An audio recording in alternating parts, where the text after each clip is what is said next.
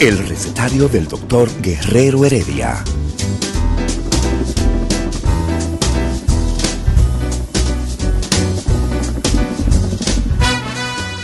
Una respuesta para cada pregunta. Una receta para cada problema. Ven a nuestra propuesta radial, amena, diversa y solidaria.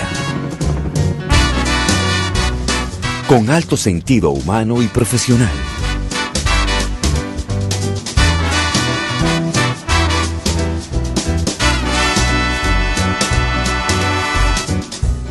Buenos días. Bienvenidos al recetario del doctor Guerrero Heredia.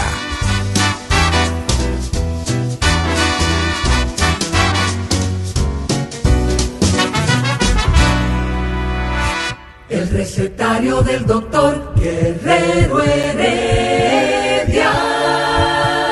Muy buenos días, muy buenos días dominicanos de aquí y de allá. Este es el miércoles, el miércoles, ombligo de la semana.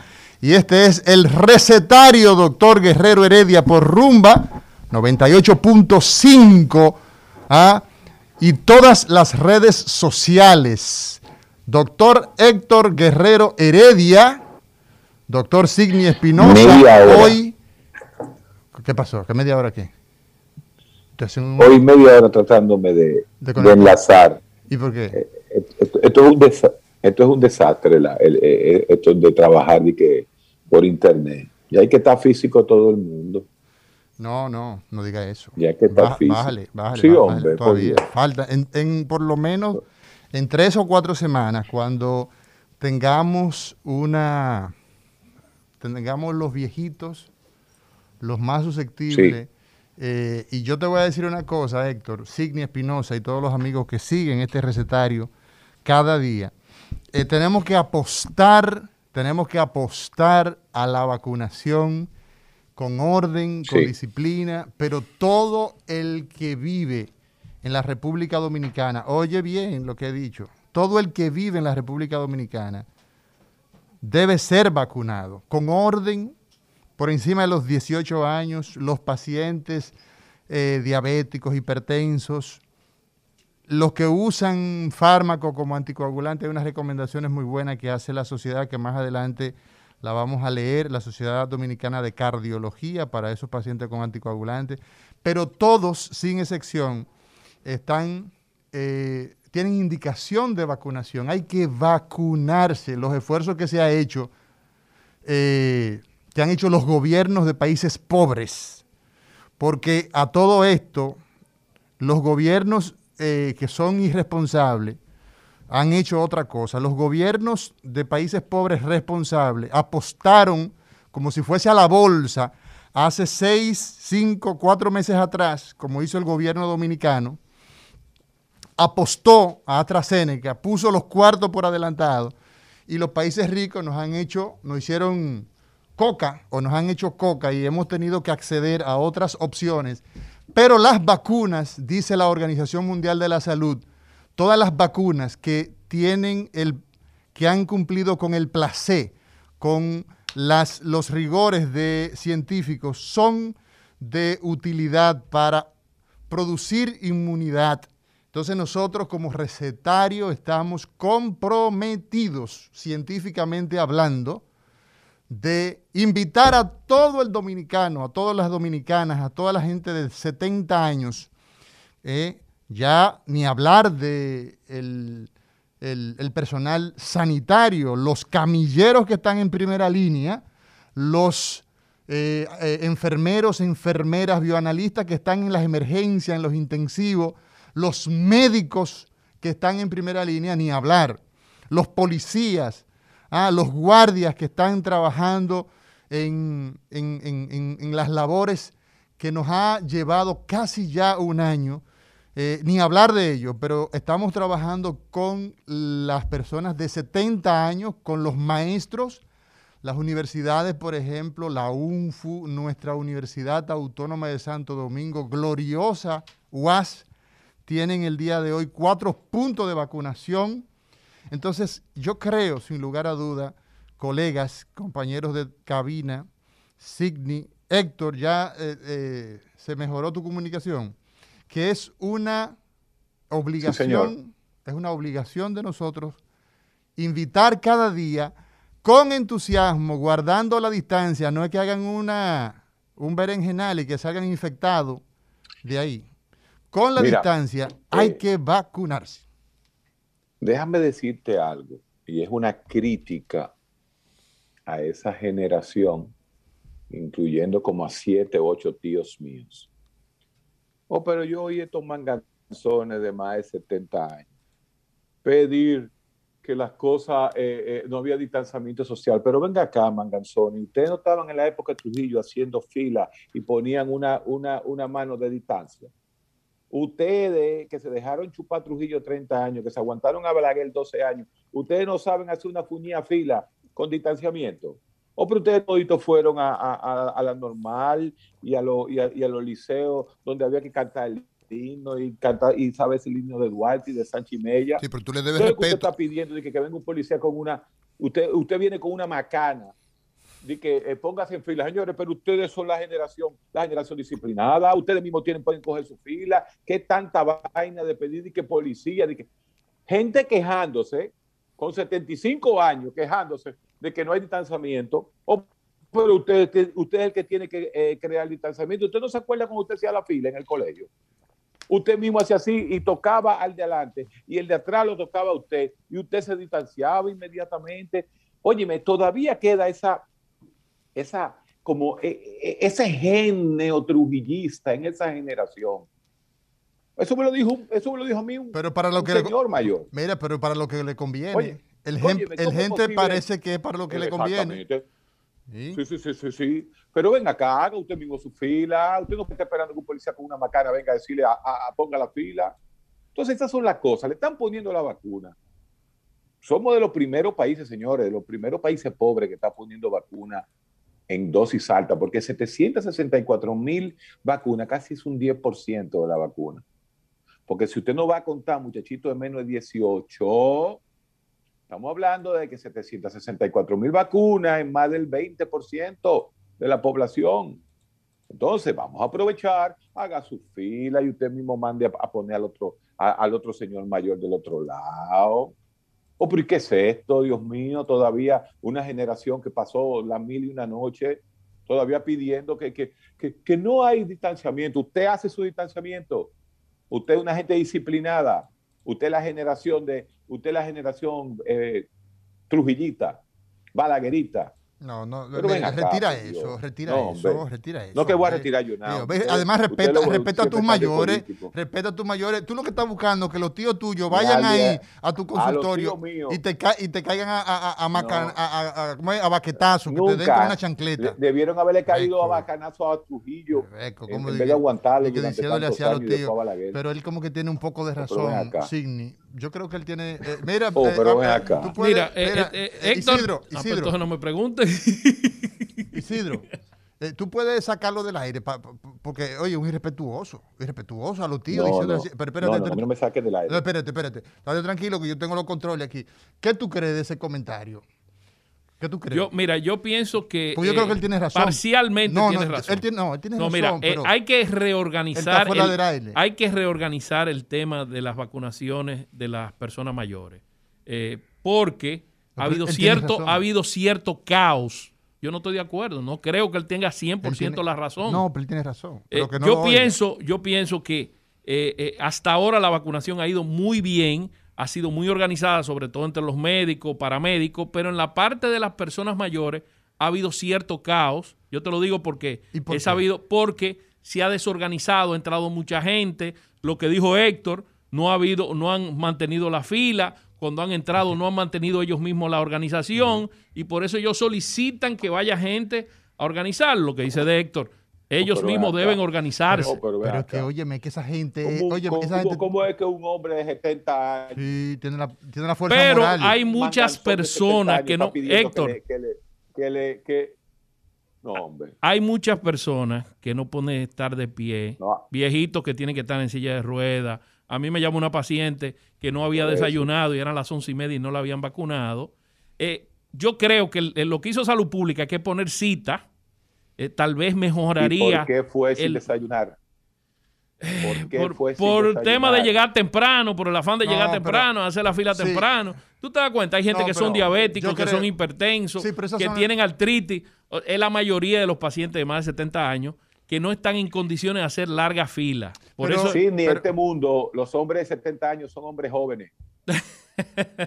Los hombres de 70 Las excepciones. jóvenes. Sí, las excepciones. Y mira, Hay excepciones. claro las sí. excepciones son excepciones. Sí, pero pero son- las reglas, nosotros no. Mira, yo te voy a decir una cosa. Yo tengo mis críticas, tengo mis críticas y las he hecho. Y tú que haces el programa cada semana los miércoles conmigo. Y Héctor, que tenemos todo el tiempo.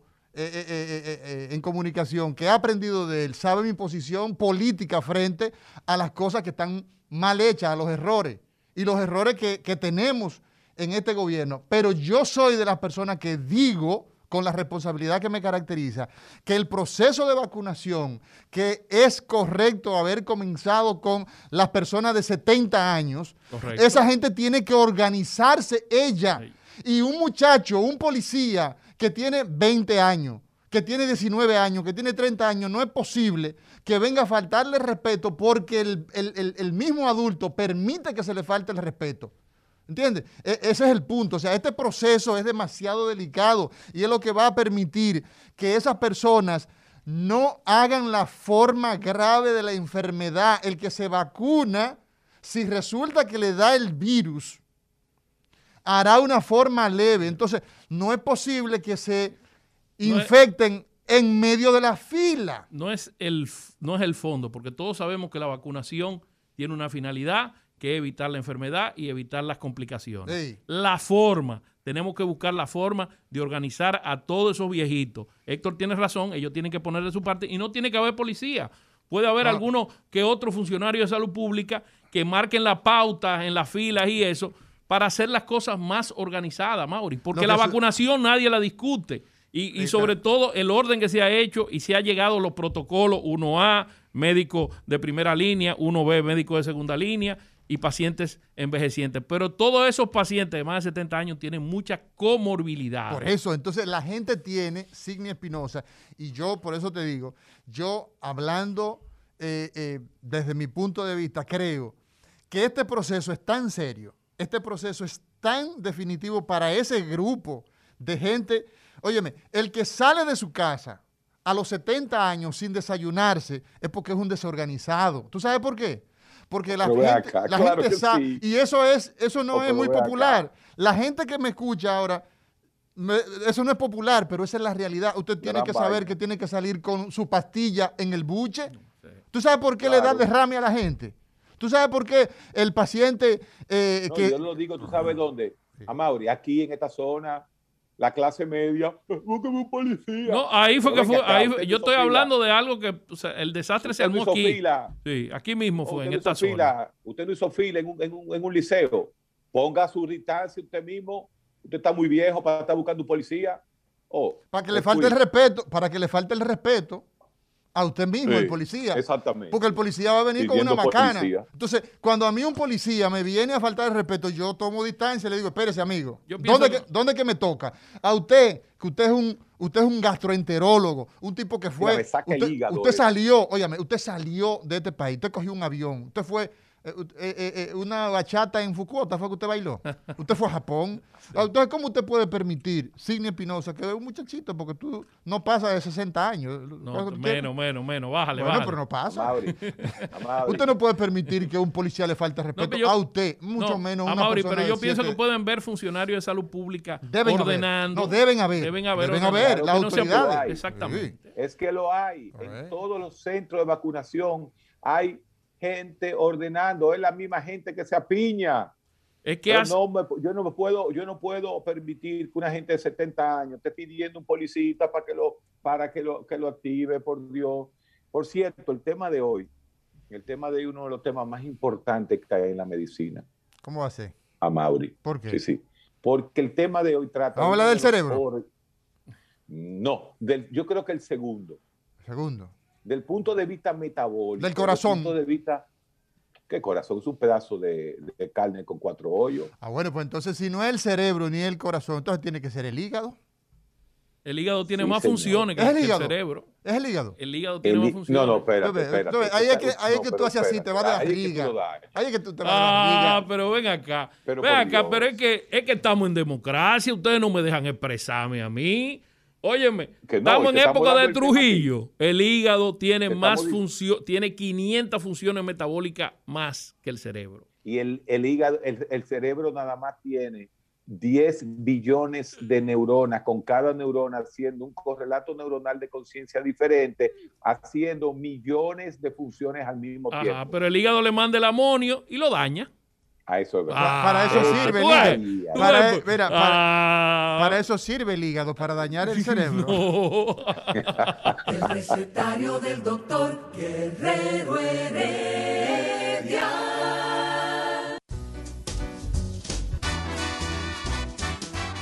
Día de los cirujanos. Quirófano, anestesia y bisturí. El recetario del doctor Guerrero Heredia. Continuamos con este recetario 98.5. Teléfonos de cabina 809-682-9850 y toda la parte del resto del planeta se puede conectar a través del 833-380-0062.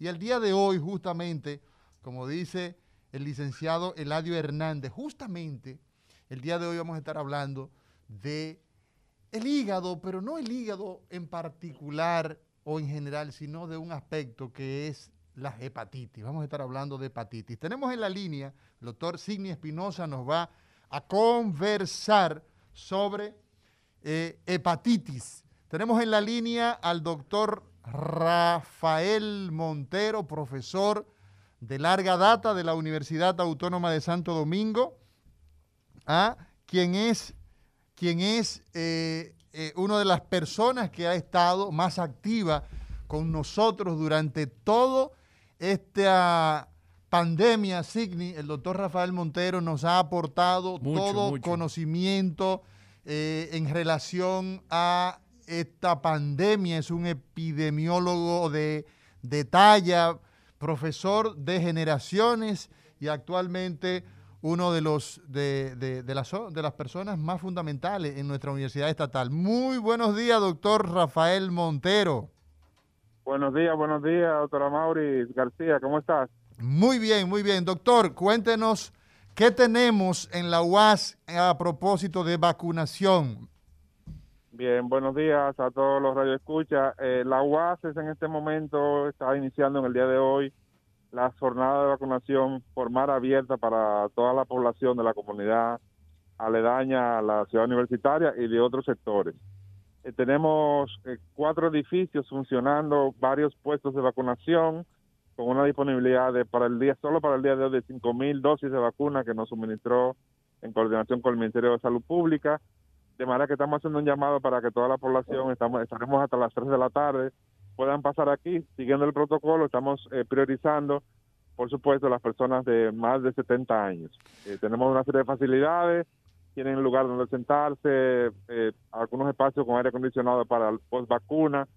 De manera que aquí están todas las facilidades eh, creadas para que la población pueda venir, fácil acceso, abierto para que vengan a, a vacunarse. ¿Cuáles son, ¿Cuáles son las facultades donde están los puestos de vacunación en la sede central, zona universitaria ah, de nuestra Universidad Autónoma de Santo Domingo? Bien, tenemos un, el edificio de la Facultad de Ingeniería y Arquitectura en su explanada. ¿Ok? Tenemos la, la Facultad de Ciencia de la Salud, la explanada de Medicina, eh, mejor conocida como la explanada de Medicina, Ajá, la explanada de la Facultad de Ciencias Económicas y Sociales ajá. y la Facultad de Ciencias Jurídicas y Políticas. O sea, tenemos cuatro Son- puntos de vacunación. Cua- son cuatro edificios y en cada edificio hay cuatro puntos de vacunación. O sea, que estamos hablando de que ahí tenemos 16 puntos de vacunación, así haciendo un cálculo rápido. Asimismo, 16 puntos de vacunación con 5.000 dosis disponibles para toda la población. O sea, que estamos hablando, Héctor, estamos hablando, Signi, de que el proceso comienza a, a decir del doctor eh, Rafael Montero en la UAS, comienza con 5 mil eh, dosis para el día de hoy y con eh, 16 eh, puestos de vacunaciones. Eh, eh, doctor Montero, una pregunta. Ayer leí, ¿cómo está usted? Gracias por la colaboración siempre con nuestro programa. Leí que había a nivel nacional 101 mil ya pacientes vacunados. No sé si usted tiene algún dato más reciente. Ya cuántas personas tenemos vacunadas actualmente en el país. Bueno, sí, el reporte oficial que suministró, competió el Ministerio de Salud Pública era que ya habían llegado a 105 mil. Con el proceso de ayer posiblemente ya estemos llegando a 110 mil, 111 mil vacunados en República Dominicana. Ese proceso va a ir creciendo, pues se van a ir habiendo más puestos en los lugares, de manera que el llamado a la población es que identifique los puestos donde se está haciendo la vacunación y que se dejan a ellos para que sean vacunados. Nosotros queremos que usted dé un mensaje a la población de la importancia de la vacunación y por qué todo el mundo se debe vacunar. Eh, la vacuna eh, está demostrado históricamente que es, eh, digamos, el mecanismo, la estrategia más eficaz para controlar situaciones epidémicas como la que tenemos ahora. De manera que tenemos la oportunidad en este momento, porque tenemos la disponibilidad, los espacios para que toda la población se vacune. Es muy importante que nos vacunemos para que podamos efectivamente controlar la epidemia en el resto de los meses que nos quedan y podamos iniciar el verano posiblemente ya con mejores condiciones, la mayoría de la población vacunada y, y entonces podamos reiniciar el proceso de esa nueva normalidad que todos estamos esperando. De manera que la vacunación es efectiva, es eficaz, se ha demostrado que no hay ningunos efectos secundarios importantes. En esos 105 mil personas, 110 mil vacunados, no hay ningún reporte importante de efectos secundarios. Así Más bien son los efectos que producen todas las vacunas, molestias leves en el área de vacuna, algún dolor de cabeza, en fin. O sea que no tenemos hasta ahora ninguna situación que impida que toda la población se vacune porque estamos seguros. Así es. ¿Cuántos, cuántos se, ¿Cuánto va a durar la UAS? Bueno, la UAS en principio estamos hasta que el proceso eh, continúe. Nosotros la previsión que tenemos es que vamos a seguir con estos puestos abiertos en cuanto no se reinicie la docencia eh, presencial, pero una vez que se reinicie la docencia presencial habrá Ahora, eh, lo que están escuchando es que estamos llamando a las personas a vacunarse. Sí. Eh, lo que está previsto es que dejemos varios puestos de vacuna oficial hasta que se complete todo el proceso de vacunación claro. aquí en la UAS. Claro, los estudiantes de medicina tienen que estar preparados eh, a, vacunar, a, poner esas inyecciones, porque definitivamente... Yo creo que, como decía ahorita, además estamos, estamos siendo también centro de capacitación para el Ministerio de Salud Pública. Excelente, excelente.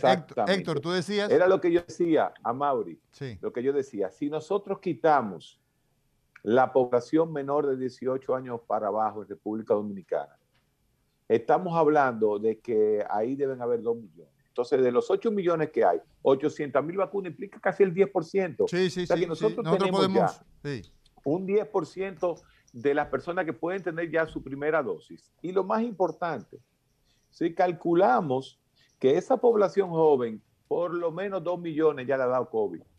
Quiere decir que de alguna, de alguna u otra forma, nosotros estamos creando poco a poco esa inmunidad en rebaño, que es la realidad. Sí, sin duda, sin duda, así es. Bueno, doctor Rafael Montero, agradecerle, agradecerle su colaboración, tal como decía el doctor Signi Espinosa, eh, de usted para con este recetario y siempre estaremos a sus órdenes Ojalá, Héctor, ojalá. Eh, gracias, doctor.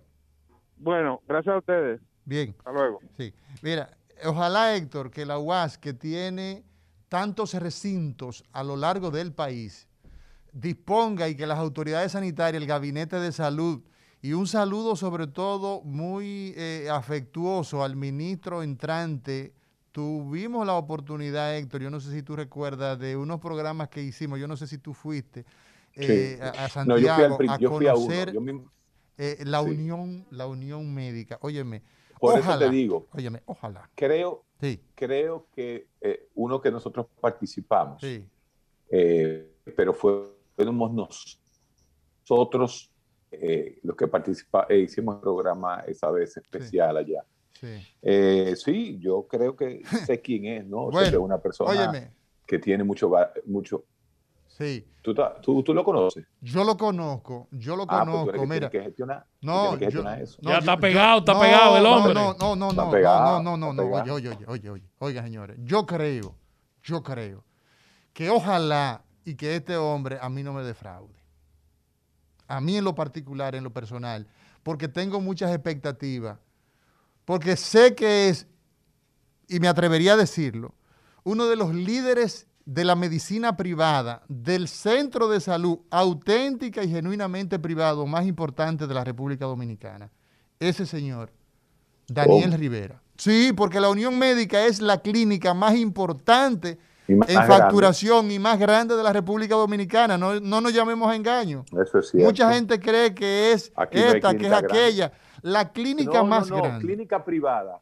Sí. Clínica privada de República Dominicana son toditos unos chinchorros, hechos de anexo sobre anexo, Ay, Dios anexo mío. sobre Es anexo, que esa boca anexo tuya. sobre anexo. Mira, el centro médico, mira, el Oye, centro no ponga nombre. No, no ponga nombre. No La- ponga nombre. la- claro que sí, ¿qué coño no voy a poner nombre? Pero ven acá, uno está aquí en esto desde hace 20 años. Mira, la Abreu es un chinchorro. La Abel González de, de la no es Independencia verdad, es un no es chinchorro. Son La González de prestigiosos todos. arriba, la González de arriba tiene una, es- una estructura, una, peque- una estructura, pero es pequeñita, de clínica. Corazones Unidos no puede ser más chiquito. O sea, Corazones Unidos es una casita. Sí, pero se ha ido Entonces, ¿cuáles modificando, ha mejorado otras? mucho. No, pero, pero, pero, pero, espérate, papá. No hay infraestructura. Déjame, déjame de clínica defender mi moro. Centro Médico Moderno. El Centro Médico Moderno tiene estructura de clínica, el que está aquí en Los Prados. La UCE tiene estructura de clínica. pero- Y la, y la UCE. La UCE. Y La la UCE. La UCE sí. Y mira, nosotros La tenemos- UCE déjame decirte a ti. posiblemente- Sí, sí. La UCE posiblemente la clínica privada todavía, 40 años después, como que, que tiene una estructura. yo no Hospitén Santo Domingo es la... las clínicas, por eso estoy, que la clínica privada a Hospitén, Sí. no, la, la UCE yo creo que es más completa en ese sentido. Pero de- desde el punto de vista de Pues, hostelería, Hospitén Y, y, y, y Centro Médico UCE. sí, desde el punto de vista de No, hostelería, Hospitén, claro. oye, Hospitén, Hospitén, Sí, sí, sí, claro. Hospitén, sí, óyeme, si Sí, Hospitén- no hay duda, Mira, no yo, hay no, duda. yo no puedo decir esto muy duro porque yo le doy servicio a Hospitén, pero si Hospitén se aplatanara en el sentido de que ellos están no en Europa, oye, no en Europa, No, está muy sino que bien. están aquí, Hospitén es pero es Hospitén uno funciona A, muy bien. uno A. Señores, Hospitén, Abel González Norte, Sí. Hospitén, Abel González Norte, la UCE, el Centro Médico Moderno, parecen, parecen estructuras de clínica. sí, pero- Eh, Sí. Pero nada, Sí. eh, vamos a empezar con el hígado, señores. Ese hígado. Ajá. ¿Cuál es la enfermedad más temida del hígado? Oh, que no haya plátano. que no haya plátano para comérselo. Mira, la enfermedad más temida, de- más temida del hígado son todas las patologías que llevan al hepatocelular carcinoma, o sea, al tumor, ¿Al quién? al tumor de hígado, Hay, al tumor- cáncer. hay Ay, tumores de hígado. Claro, el hepatocelular Tumor. carcinoma eh, eh, es un tumor de hígado difícil de tratar. ¿eh? Y entonces, Sí. todas las todo lo que lleva al, al- al cáncer de hígado, que son la hepatitis B, la hepatitis C y el alcohol, son las tres sustancias más tóxicas para el hígado. Alcohol, Hepatitis hepatitis, B. B. Y hepatitis C. Entonces tú tienes dos hepatitis. No, tú tienes varias. Entonces, Tú ¿qué tienes es la hepatitis- hepatitis? Bueno. ¿Qué es la hepatitis? En medicina, todo lo que tiene terminación en itis es inflamación. Gastritis, inflamación del estómago. La hepatitis es la inflamación del hígado. Meningitis, Inflamación- cerebritis. inflamación, inflamación de la meninge. Entonces, ¿qué nosotros tenemos con, con la hepatitis? Toda la gente piensa que hepatitis es solamente virales, pero hay diferentes causas de hepatitis. Hay hepatitis virales, hay hepatitis tóxicas, hay hepatitis autoinmunes. Dependiendo de la causa, son el, el- el tipo de hepatitis. Ahora, ¿qué sucede? Las hepatitis más importantes y las más conocidas son las hepatitis virales, que son la A, la B, la C, la E, ya también hay E, y ahora ah, se ha hecho un descubrimiento de la F y la G. O sea que Entonces, eso es como, eso es como, la, eh, eso es como el alfabeto. O sea, cla- casi, casi, casi como el casi alfabeto. estamos llegando al alfabeto. señor director, El recetario del doctor Guerrero Heredia.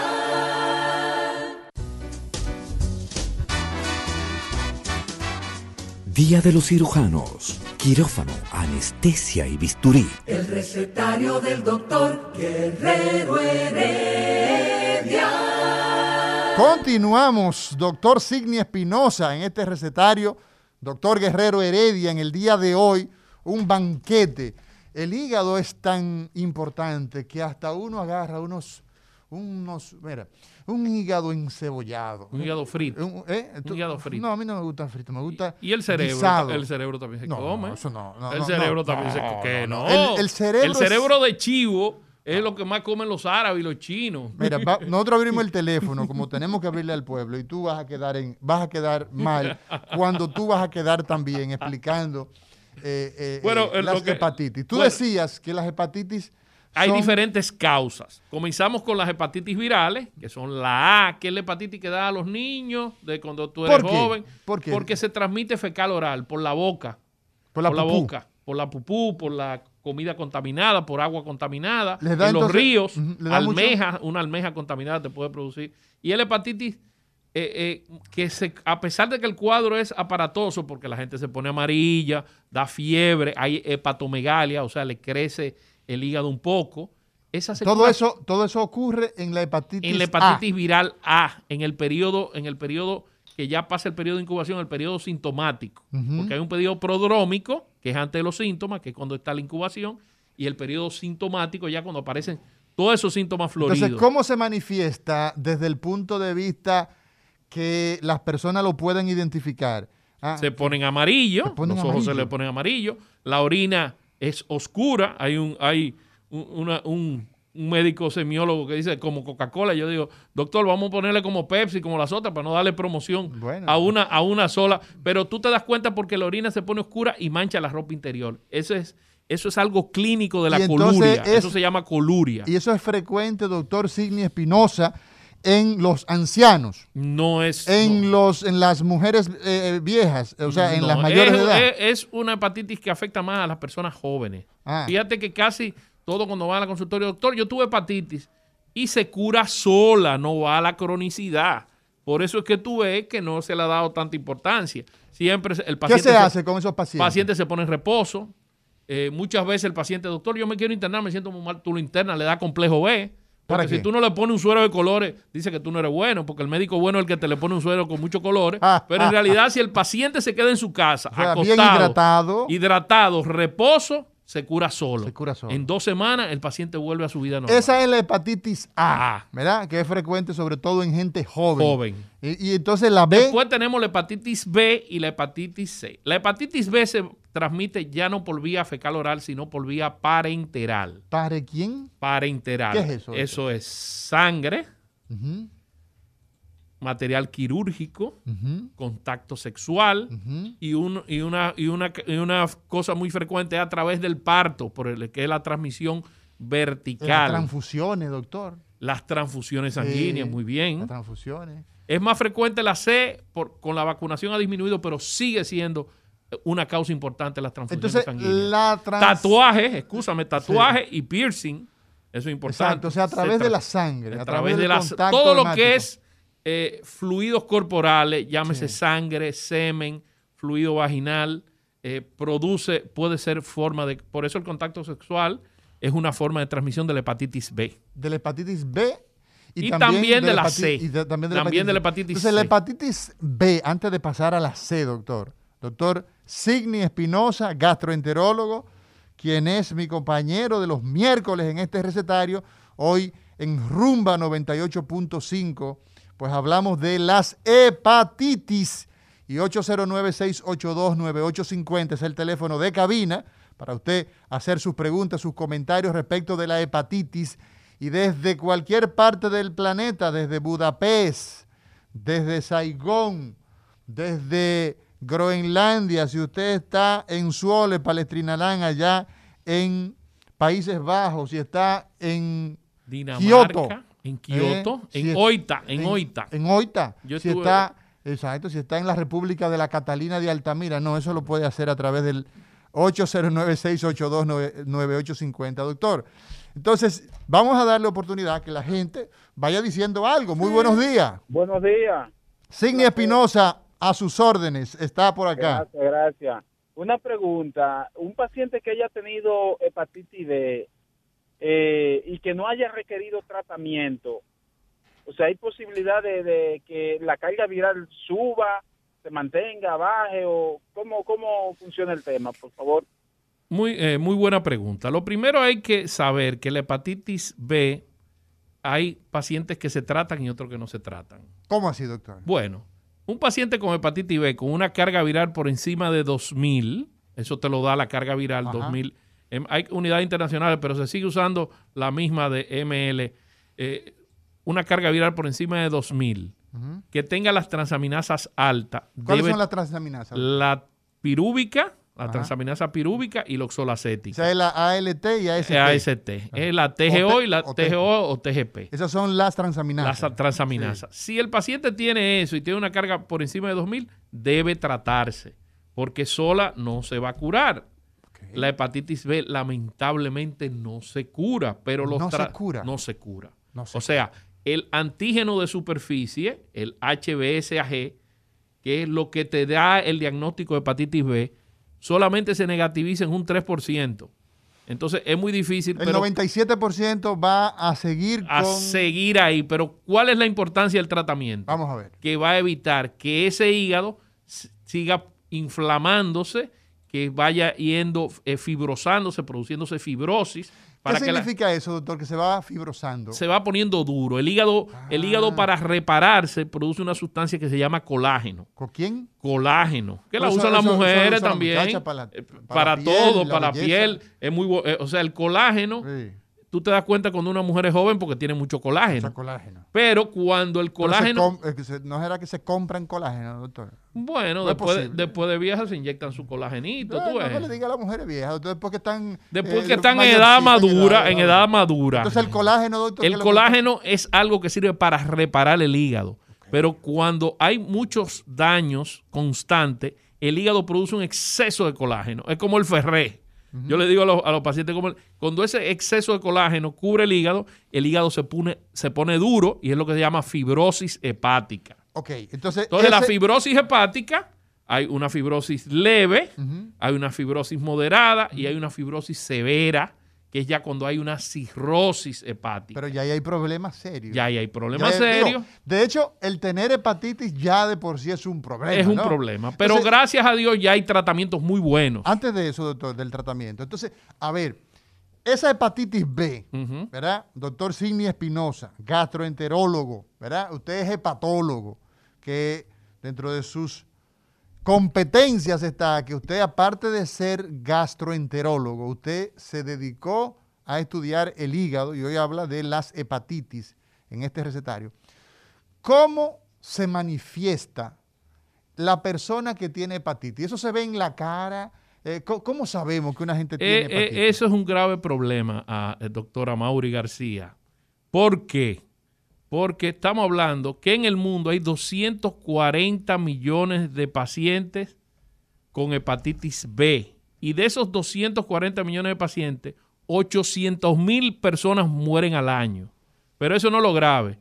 Y De mueren eso- por el problema. por- Mueren, mueren por la hepatitis. Uy, uy. Y solamente de eso, un 10% saben que tienen el virus. O sea, estamos hablando de 20 millones de pacientes. Y de ese 10%, solamente un 16% recibe tratamiento. O sea que fíjate cómo estamos frente a un problema grave de a nivel de, salud mundial. Fíjate que la vacuna de la hepatitis B ha venido a mejorar bastante y ha hecho que ha- haya disminuido la hepatitis B, pero sigue siendo un problema de países subdesarrollados la hepatitis B. Entonces, no se, no se ve en la cara. La hepatitis B, el problema es que el- el- el- la mayoría es asintomática, no tiene síntomas. Solamente en la fase aguda, los pacientes que logran hacer fase aguda. ¿Qué sea, significa agudo? Agudo es que el, virus, al principio, que el virus tiene menos de seis meses. Después de seis meses ya pasa a la fase crónica. Entonces, pa- pasa a fase eh, a- crónica, ¿verdad? Crónica. Entonces, en la fase aguda, muchos pacientes de eso hacen el mismo cuadro de la hepatitis A. Perfecto. Vamos a ver, diga usted, seguimos con el pueblo. Bu- buenos días. Sí, adelante. Buen, buen, tema hoy. Es para una pregunta. Como todos los días, como todos los días. sí, Eh. Somos fijos en eso. Eh, adelante. Este, veo que está muy común la suplementación con colágeno, incluso en la tienda deportiva, ya lo veo y en todas las publicidad. Quiero ver qué tan eficiente para reparar un hígado es dicho suplemento. Bueno, en realidad el colágeno no tiene efecto para repararle. Exacto. Diga usted, buenas, recetario. Eh, entonces, ¿cómo yo me doy cuenta si puedo estar teniendo problemas de hepatitis si no es visible o, tengo que estarme haciendo muy pruebas buena cada pregunta, Muy buena pregunta. Doctor Sidney Espinosa, gracias por su pregunta a este recetario. ¿Cómo nos damos cuenta, doctor, que tenemos hepatitis si no se ve en la cara? Una rutina. La rutina, eh, nosotros decimos que todo paciente que llega a un médico general o a un internista debe hacerse las enzimas hepáticas, lo que nosotros llamamos hepatogramas, que es la TGO, que es la transaminasa oxolacética, la TGP, que es la pirúvica, y el antígeno de superficie, que es la hepatitis B, y el anticuerpo de la C. Eso es una rutina. Eso, eso es un poquito de sangre que un poquito de sangre que se saca inmediatamente tú tienes el diagnóstico. Incluso nosotros normalmente los médicos, cuando vamos a hacer cualquier tipo de investigación, eh, por ejemplo, para el cambio de aceite, de aceite y filtro del año, ¿verdad? Eh, el chequeo que se hace, todo dominicano, todo ser humano organizado, se hace sus laboratorios, hemograma, glicemia, urea, creatinina, TGO, TGP, colesterol, triglicéridos, y, hepatitis B y hepatitis C. Eso se hace de rutina. ¿Y por qué se hace de rutina entonces? Por porque es una afección que impacta eh, a la salud, eh, sobre todo a la salud del hígado, pero también te puede llevar a una cirrosis hepática y a un cáncer de hígado. Si nosotros lo encontramos a tiempo y logramos tratar eso, a pesar de que no se cure, evitamos esa evolución de la enfermedad. Evitamos que ese hígado se siga. Eh, primero, en la fase aguda hay necroinflamación, o sea, hay necrosis e inflamación. O sea, que el, el hígado se puede dejar de irrigar. una parte del hepatocito y se lesiona. Eh, pero tremendamente. Eh, entonces después viene la parte de la fibrosis que cuando comienza a producir colágeno. Exacto. Entonces ahí viene, ahí viene el problema de que empieza a endurecer. Pero tú sabes qué, cuál es otro problema. Que antes Ah, hola, hola, hola. ¿Cómo estamos, Mauri? Sí, buenas, el doctor Signi Espinosa por acá. Espinosa, ¿cómo está? ¿Cómo estamos? ¿Cómo está usted? Su pregunta de hepatitis hoy. Adelante. Eh, yo quiero saber cómo yo puedo conseguir la, la sustancia esa que, que, que repara el hígado, que se llama lo que ustedes estaban diciendo ahora mismo. El colágeno, mira, el, colágeno, ¿cómo yo lo puedo eh, eh, conseguir? escucha la respuesta, escucha, es importante que escuche con atención, por favor. El colágeno que hay en los mercados sirve para reparar la piel, para poner la piel bonita, para la parte estética. Pero el colágeno eh, no, tú no lo puedes inyectar al hígado, tú no puedes llevar ese colágeno al hígado. Exacto, entonces eso es bien importante que entienda porque el doctor en breve va a decir cuál es el tratamiento. Diga usted, buena, llamada eh, desde dónde? De Miami. Miami, ¿de qué parte de Miami? ¿Se dice Miami o se dice Miami? Porque la hija mía, la del medio, dice, me dice, eh, papi, no se dice Miami, se dice Miami. Eso hace como tres años. ¿Cómo que se dice? Si, lo dice un americano, dice Miami. Miami. Pero Julio Iglesias dice Miami. como nosotros, decimos Miami. Pero Julio Iglesias dice yo, Miami, me casi Miami, dice Julio Iglesias. ¿Y Buenos qué, días. ¿Y qué, casita? ¿eh? Bueno, una casita. Un kiosco. para el hígado graso, que es bueno para el hígado graso, ¿qué es bueno?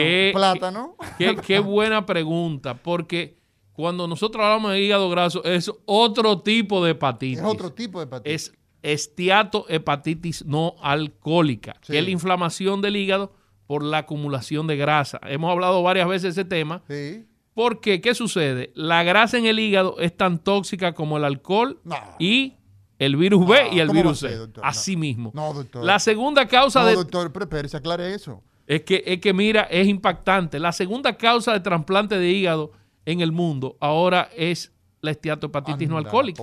Tú me estás diciendo. Por que... primera la C, la hepatitis C, y después la esteatohepatitis no alcohólica. Ok, buenas, diga usted. Diga usted, buenas. Diga usted, líneas llenas. En este recetario en el día de hoy, doctor Signi Espinosa, hablando de hepatitis. Buenos días. Buenos días. Eh, yo tengo litiasis hace muchísimo tiempo en la vesícula. Eh, litiasis vesicular. Escuche, me, ha dado, me ha dado dolor un paquetón de veces. Sí. Ese es otro tema, ese es otro Sí, tema. ese es otro tema, pero ¿cómo me puede afectar mi hígado esa...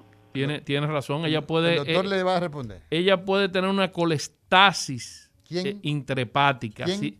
La colestasis intrahepática es la obstrucción de la vía biliar extrahepática, que, el- que el- que el- ese cálculo que está en la vesícula, la- para que la, la gente entienda, la vesícula biliar está pegada al hígado. Es lo que sirve para producir la bilis. Esa bilis baja al intestino y sirve para metabolizar, Esa es una mochila para... es para mochila- digerir la grasa. Es una mochila que donde uno guarda la, la, la bilis, ¿verdad? Exactamente. Cuando esa bilis se convierte en litogénica, litogénica es que la bilis está cargada de colesterol o de calcio, se forman los cálculos de, de la vesícula biliar. El tratamiento del- de eso es la colecistectomía, sacar la vesícula. Pero, pero, si no se saca, puede haber una colestasis intrahepática, que ahí se habla de hepatitis colestática, y también puede haber una pancreatitis o una litiasis coledociana. O sea que, que es importante hacer la cirugía. Diga, buenas. Diga usted, saludo. Sí, Sí, baje, el, baje el volumen de su radio, por favor. Eh, mi pregunta es, yo he sufrido de así hígado graso. No sé si se debe a que yo consumo una cápsula diaria de omega 3.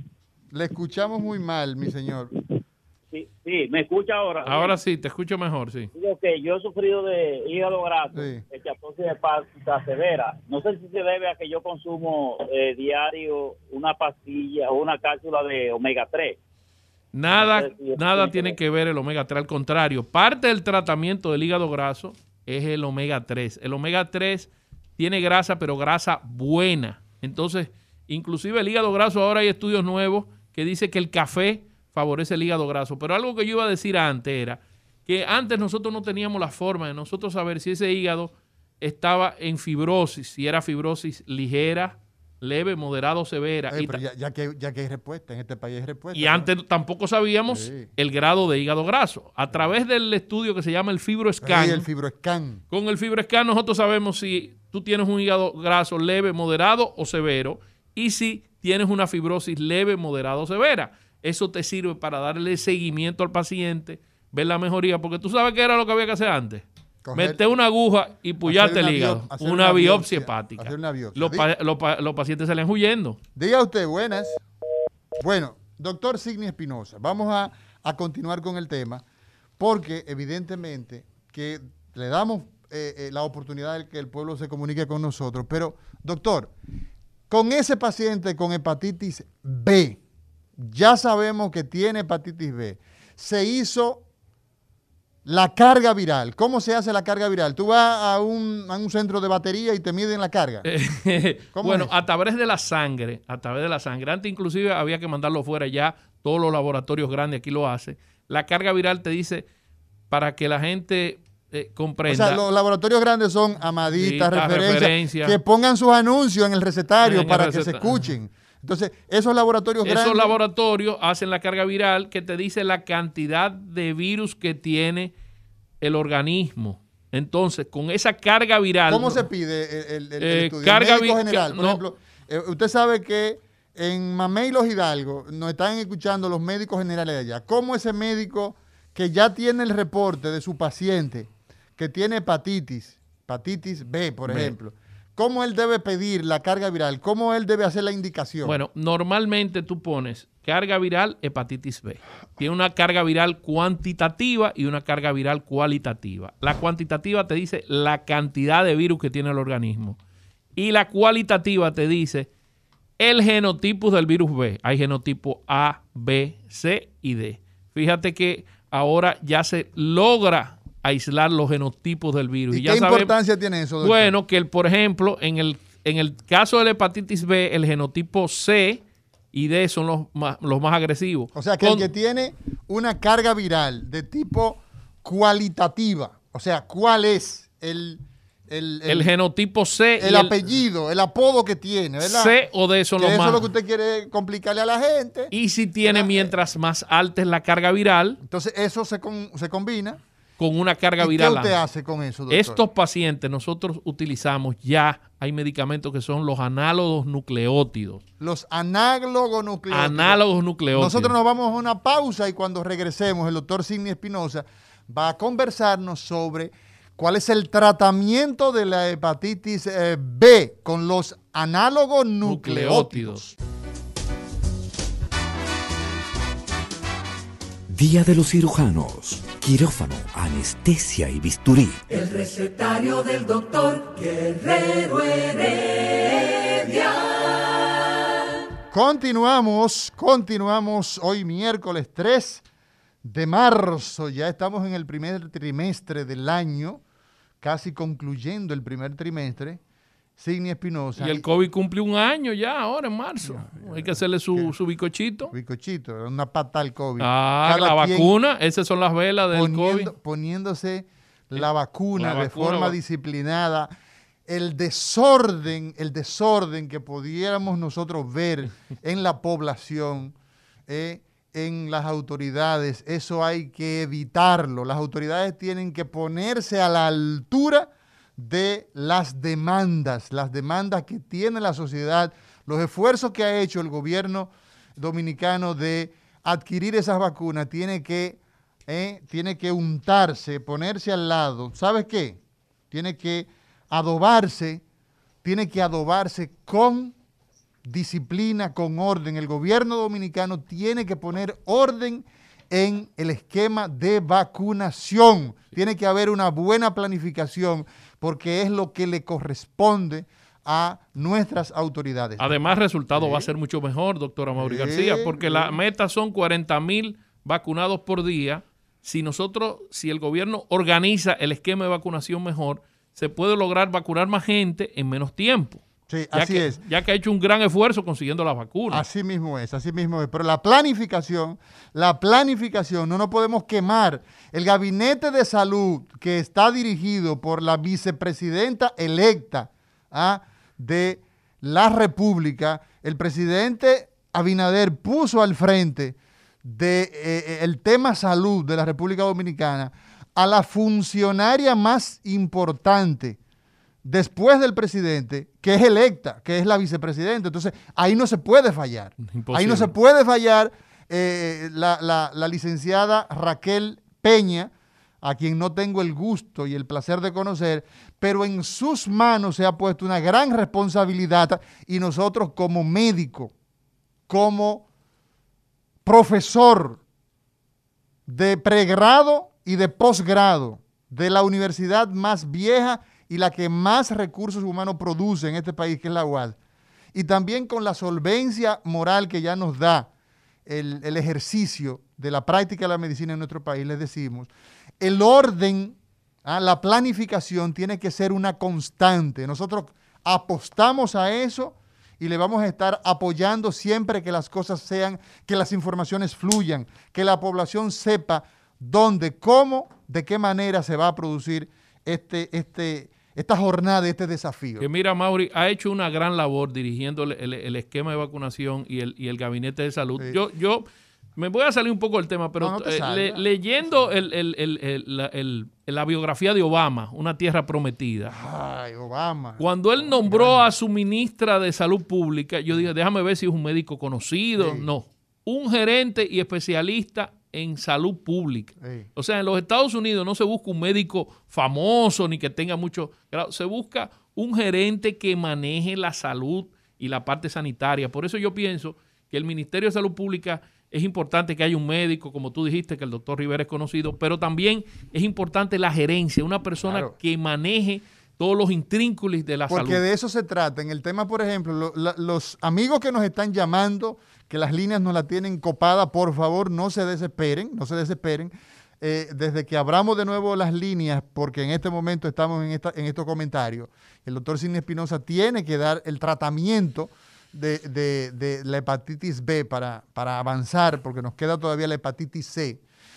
Es importantísimo eso que tú dices, eh, Sidney, Y fíjate que la vicepresidenta ni es médico, ni tiene que ser médico, tiene que ser ni médico. tiene que ser médico, aclaro, ni tiene que ser médico para estar al frente de ese gabinete. Eso, eso para mí es muy claro. Lo que tiene que ser es una persona que conozca de los procesos y que pueda, eh, evidentemente, imprimirle con su autoridad constitucional el orden y lo que se demanda en este momento tan apremiante que vivimos los dominicanos. Totalmente de acuerdo contigo, Mauri. Bueno, estábamos hablando de los antivirales. Tratamiento. Tratamiento. Mira, los, los, eh, los antivirales, los análogos nucleótidos que se están utilizando, lo importante es que son medicamentos que actúan.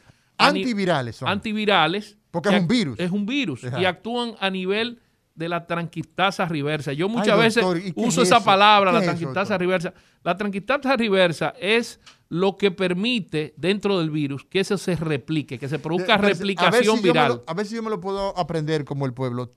Tranquiltasa reversa. reversa. O sea, que da para atrás a la... es una enzima que hace que el virus crezca, que se Ah, ok. multiplique. Sí. Entonces nosotros a ese término, eh, eh, en hepatología usamos el término replicación viral, pero la replicación viral es que el virus siga creciendo, siga multiplicando. ¿Y para qué?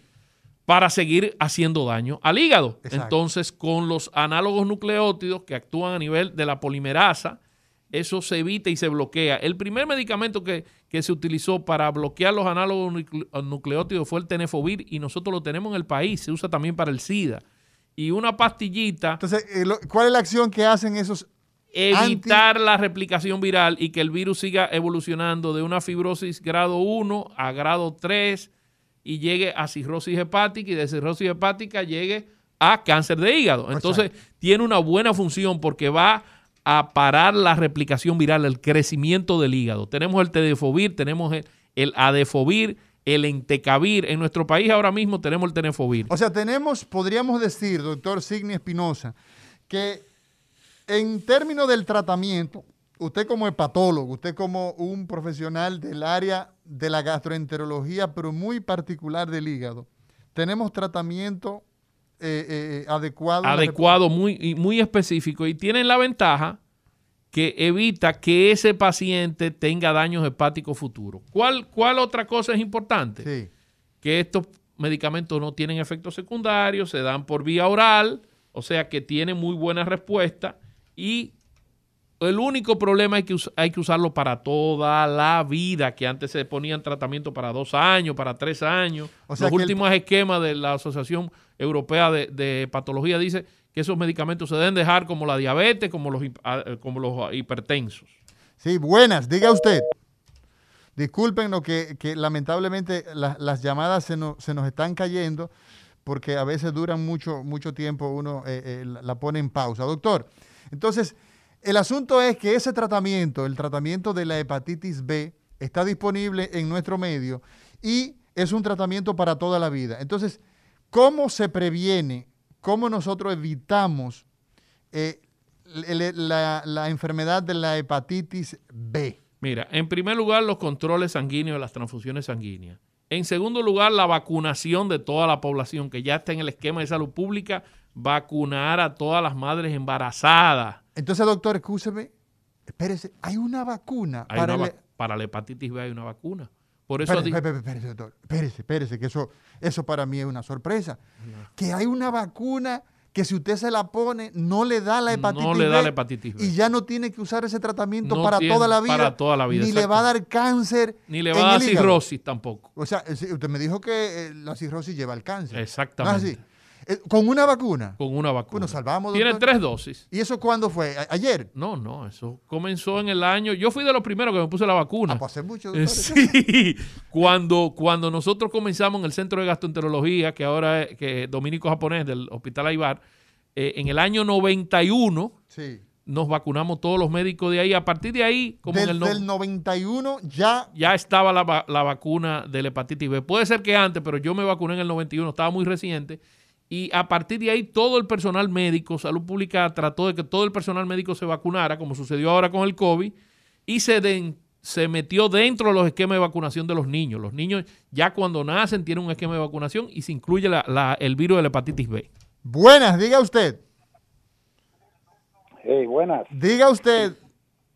Sí, a propósito de vacuna. Sí. Mi pregunta es la siguiente, ¿puede la hepatitis viral, como otras enfermedades virales, producir anticuerpos que pueda producir una inmunidad activa en las personas y no producir y evitar la enfermedad más adelante? Es decir, ¿puede la, enfermedad vacunar al, al paciente como pasa con otros casos?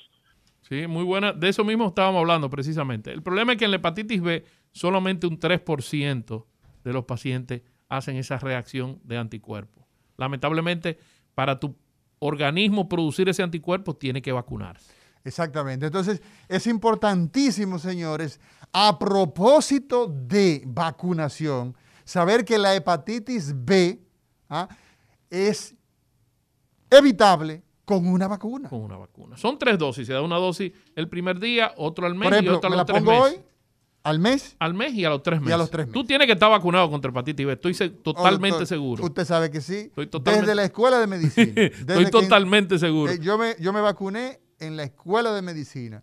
Hubo una jornada porque eso es fundamental. Muy Entonces, buenos ¿qué días. ha sucedido con la hepatitis B? Que ha disminuido a nivel mundial por la vacuna, pero todavía no hemos logrado disminuir porque es un- una enfermedad de países pobres. Eso vamos a hablar ahorita, porque la hepatitis C ya tiene cura, pero es una enfermedad de países ricos. Entonces, la hepatitis B no tiene cura, pero tiene una vacuna. Tiene la una podemos vacuna. evitar. La podemos evitar. Diga usted.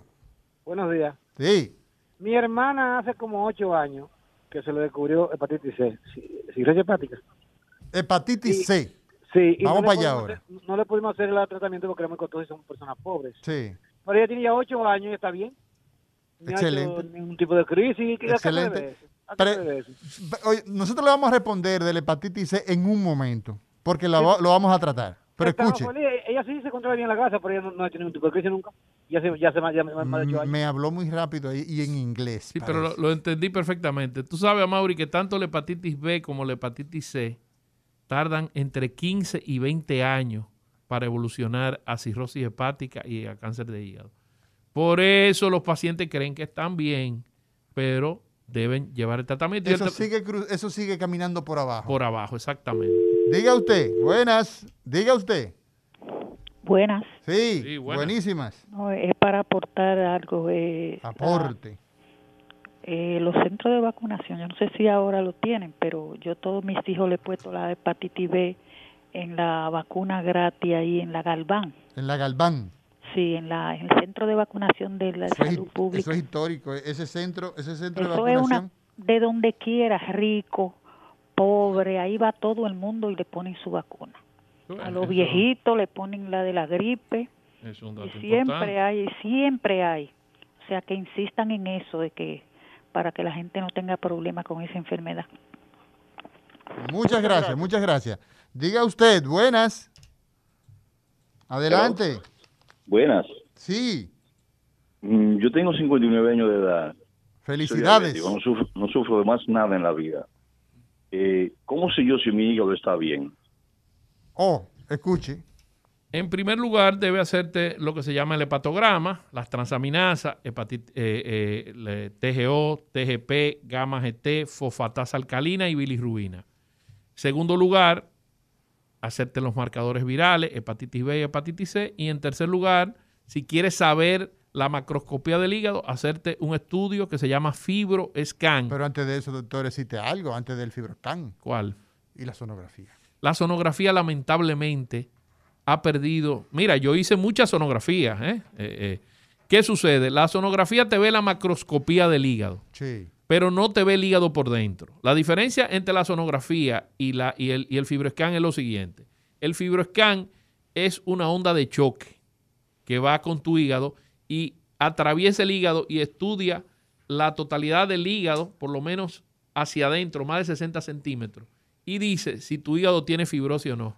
Lamentablemente la sonografía no. O sea, doctor, espérese, porque esto es muy importante. Sí. Esto es muy importante porque usted sabe que yo eh, no soy por pedazos, yo soy entero. Tú eres de Altamira. No, no, yo soy entero en todo sentido. O sea, la sonografía desde el punto de vista de valorar el impacto que tiene el hígado graso no está dentro de las guías de manejo. Mira, está dentro de la guía de manejo, no está afuera. Vamos, vamos a poner las cosas en su sitio porque no quiero que se malinterprete. Ok, ok. Eso es muy porque yo importante. hice sonografía durante mucho tiempo y todavía se sigue Exacto. dentro de los esquemas. ¿Qué hace la sonografía? La sonografía ve el tamaño del hígado, que eso no, lo, eso no lo puede hacer FibroScan. O sea, ve, Ve- ve si hay hepato hepatomegalia, Sí. ve la ecotextura del hígado. Sí. Si la ecotextura es grosera, ya uno sospecha una cirrosis. Exacto. Ve si el hígado está muy blanco, entonces sospecha una esteatosis hepática. Y ve si el hígado tiene el borde romo. Te estoy hablando todo lo, Exacto, todo te lo da que una noso- información básica. Ah, todo lo que nosotros hacíamos durante la sonografía. O sea, te da una información básica. básica. Ok, bien. Pero, pero, si yo Se queda ahí. Se queda ahí. Entonces, ¿qué nosotros hacíamos para confirmar ese diagnóstico? Biopsia, Biopsia. hepática. Exacto. Entonces, si tú eh, vas directamente y haces un fibroscan, no que no hagas la sonografía Exacto. y tienes esa- esas, esas, esos parámetros, eh, con el fibroscan, tú te vas a dar cuenta si tú tienes el- el- la, fibr- la fibrosis o si tienes cirrosis o si tienes un hígado graso verdadero, porque muchas veces a través de la sonografía se sobrediagnostica el tema del hígado graso. ¿Por qué? Porque tú comparas la ecotextura del hígado con la del riñón.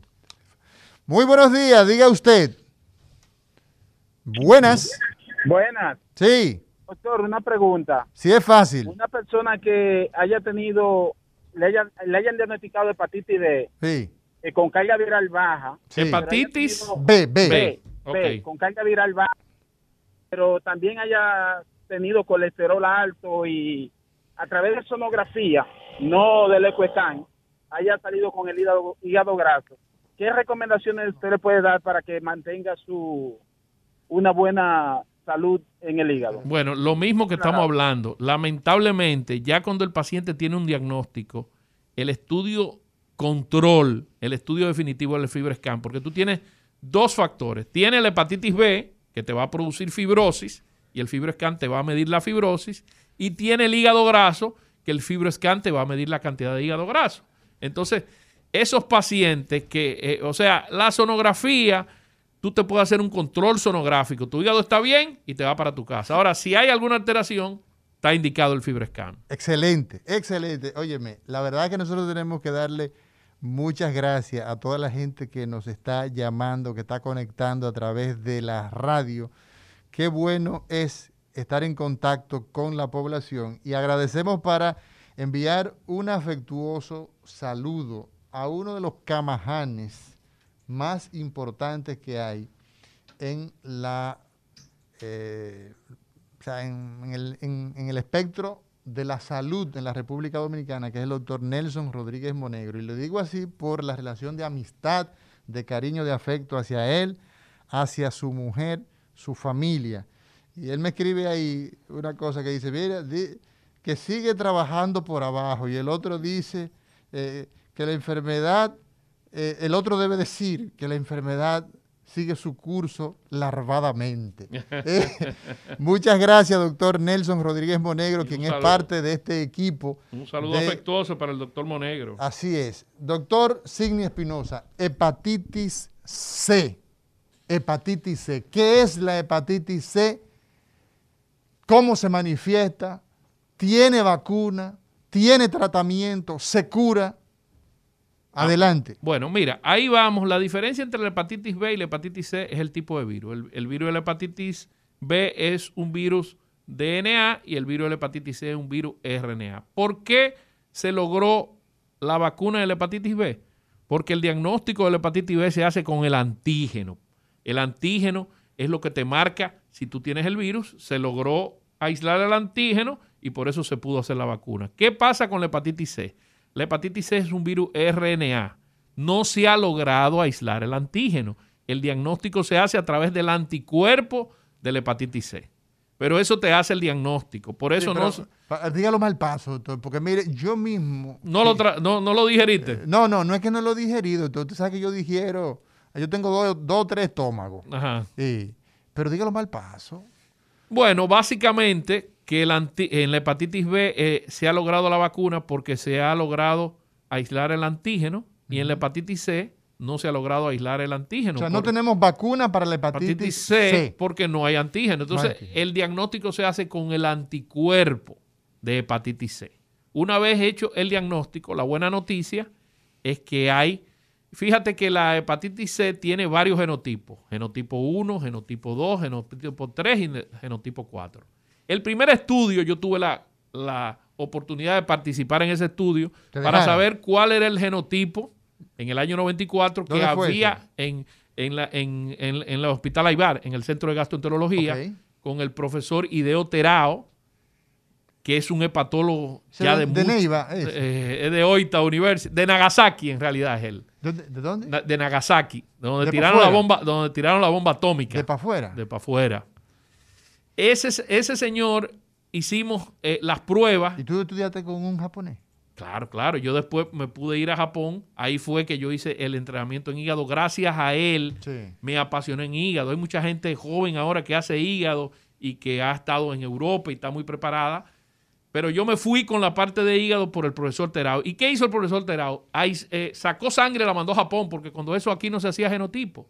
Y demostró que el genotipo más frecuente en República Dominicana era el genotipo 1. Y dentro del genotipo 1, el 1A.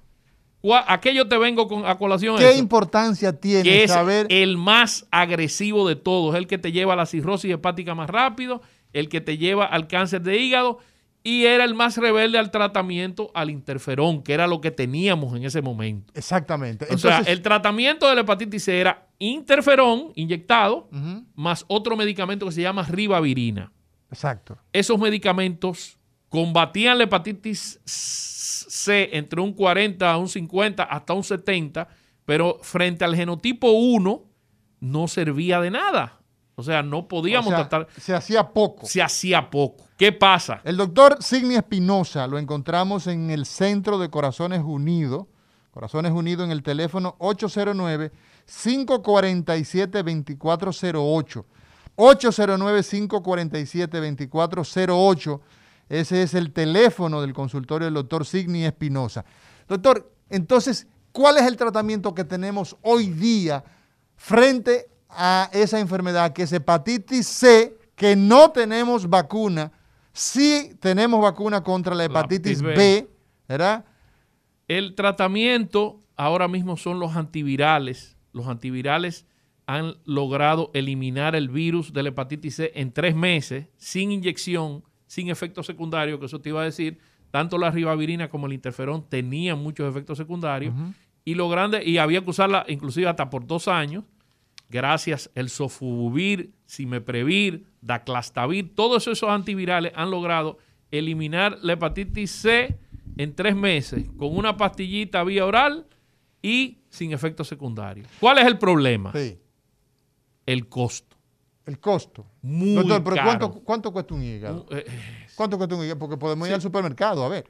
Sí, pero, pero, pero eh, una persona de clase alta es imposible eh, eh, eh, llevar el costo. En una persona de alta? clase media alta, tú tienes que meter 20 mil, 25 mil dólares. Dólares. Todo el mundo no tiene ese presupuesto. ¿Qué ha sucedido? El, el Ministerio de Salud Pública lo ha incluido en los tratamientos de alto costo. Los Y progra- es el programa el de alto programa costo. alto costo. Sí. Eso ha logrado, pero tú sabes, Amaury, que el flujo, la cantidad de pacientes que tenemos con hepatitis C no se puede corresponder con el presupuesto y, y- y- y la cantidad de medicamentos que utiliza salud pública. ¿A qué lleva el tener hepatitis C? La persona que tiene hepatitis C, ¿a qué se enfrenta? Se enfrenta que un 30% evoluciona a cirrosis hepática y de ese 30%, un 20% evoluciona a cáncer de hígado. O sea que es una información funesta si no tiene tratamiento, si no y es se- mucho más agresiva que la B. eh, eh, el, el- el avance. Lo bueno es que tenemos Que hay un tratamiento, Aunque exactamente. ese tratamiento es bastante costoso, es ¿no? costoso. Pero la República Dominicana a través de alto costo, pues tenemos una ventana por una ahí. ventana por ¿eh? ahí. Que ha, Pero- cu- ha curado mucha gente. que ha curado mucha Eh, gente. eh, es importante decirlo. Han hecho un- una gran labor, tanto la doctora Virginia García como la doctora Sandra Cabrera, que han dirigido el, el- el programa a nivel hospitalario. Sí. ¿no? Ellas han sido el contacto, Sí. han hecho su trabajo. Sí.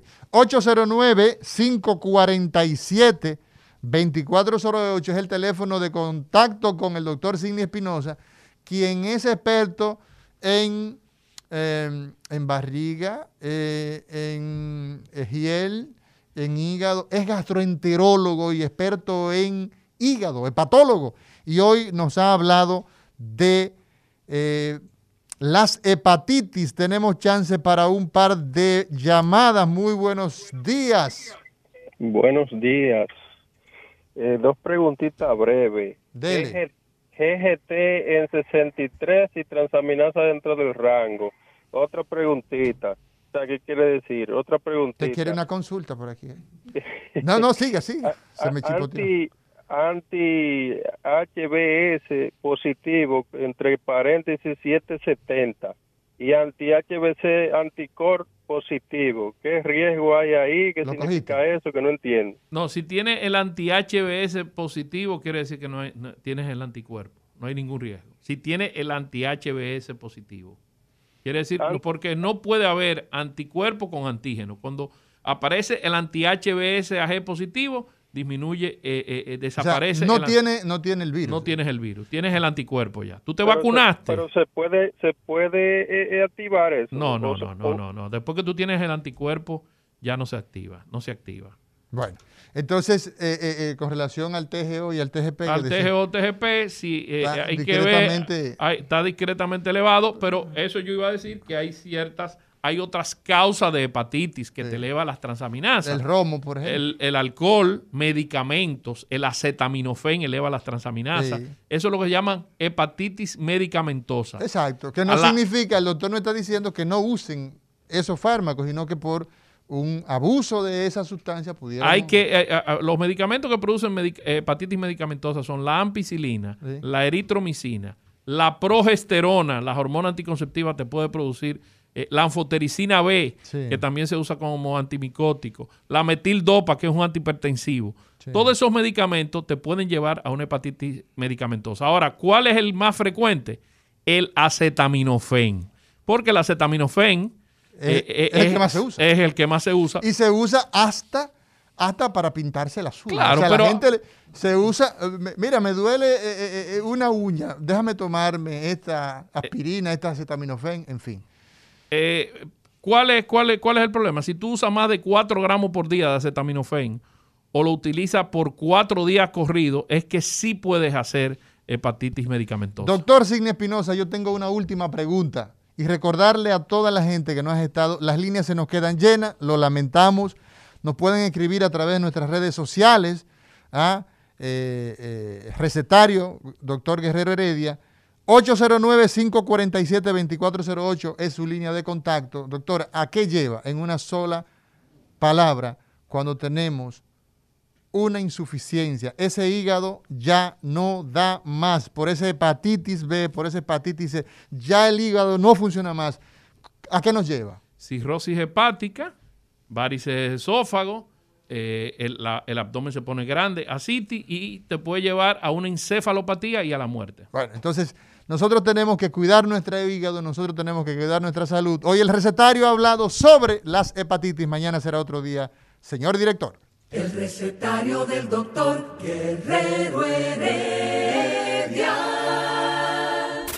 Rumba 98.5, una emisora RCC Media.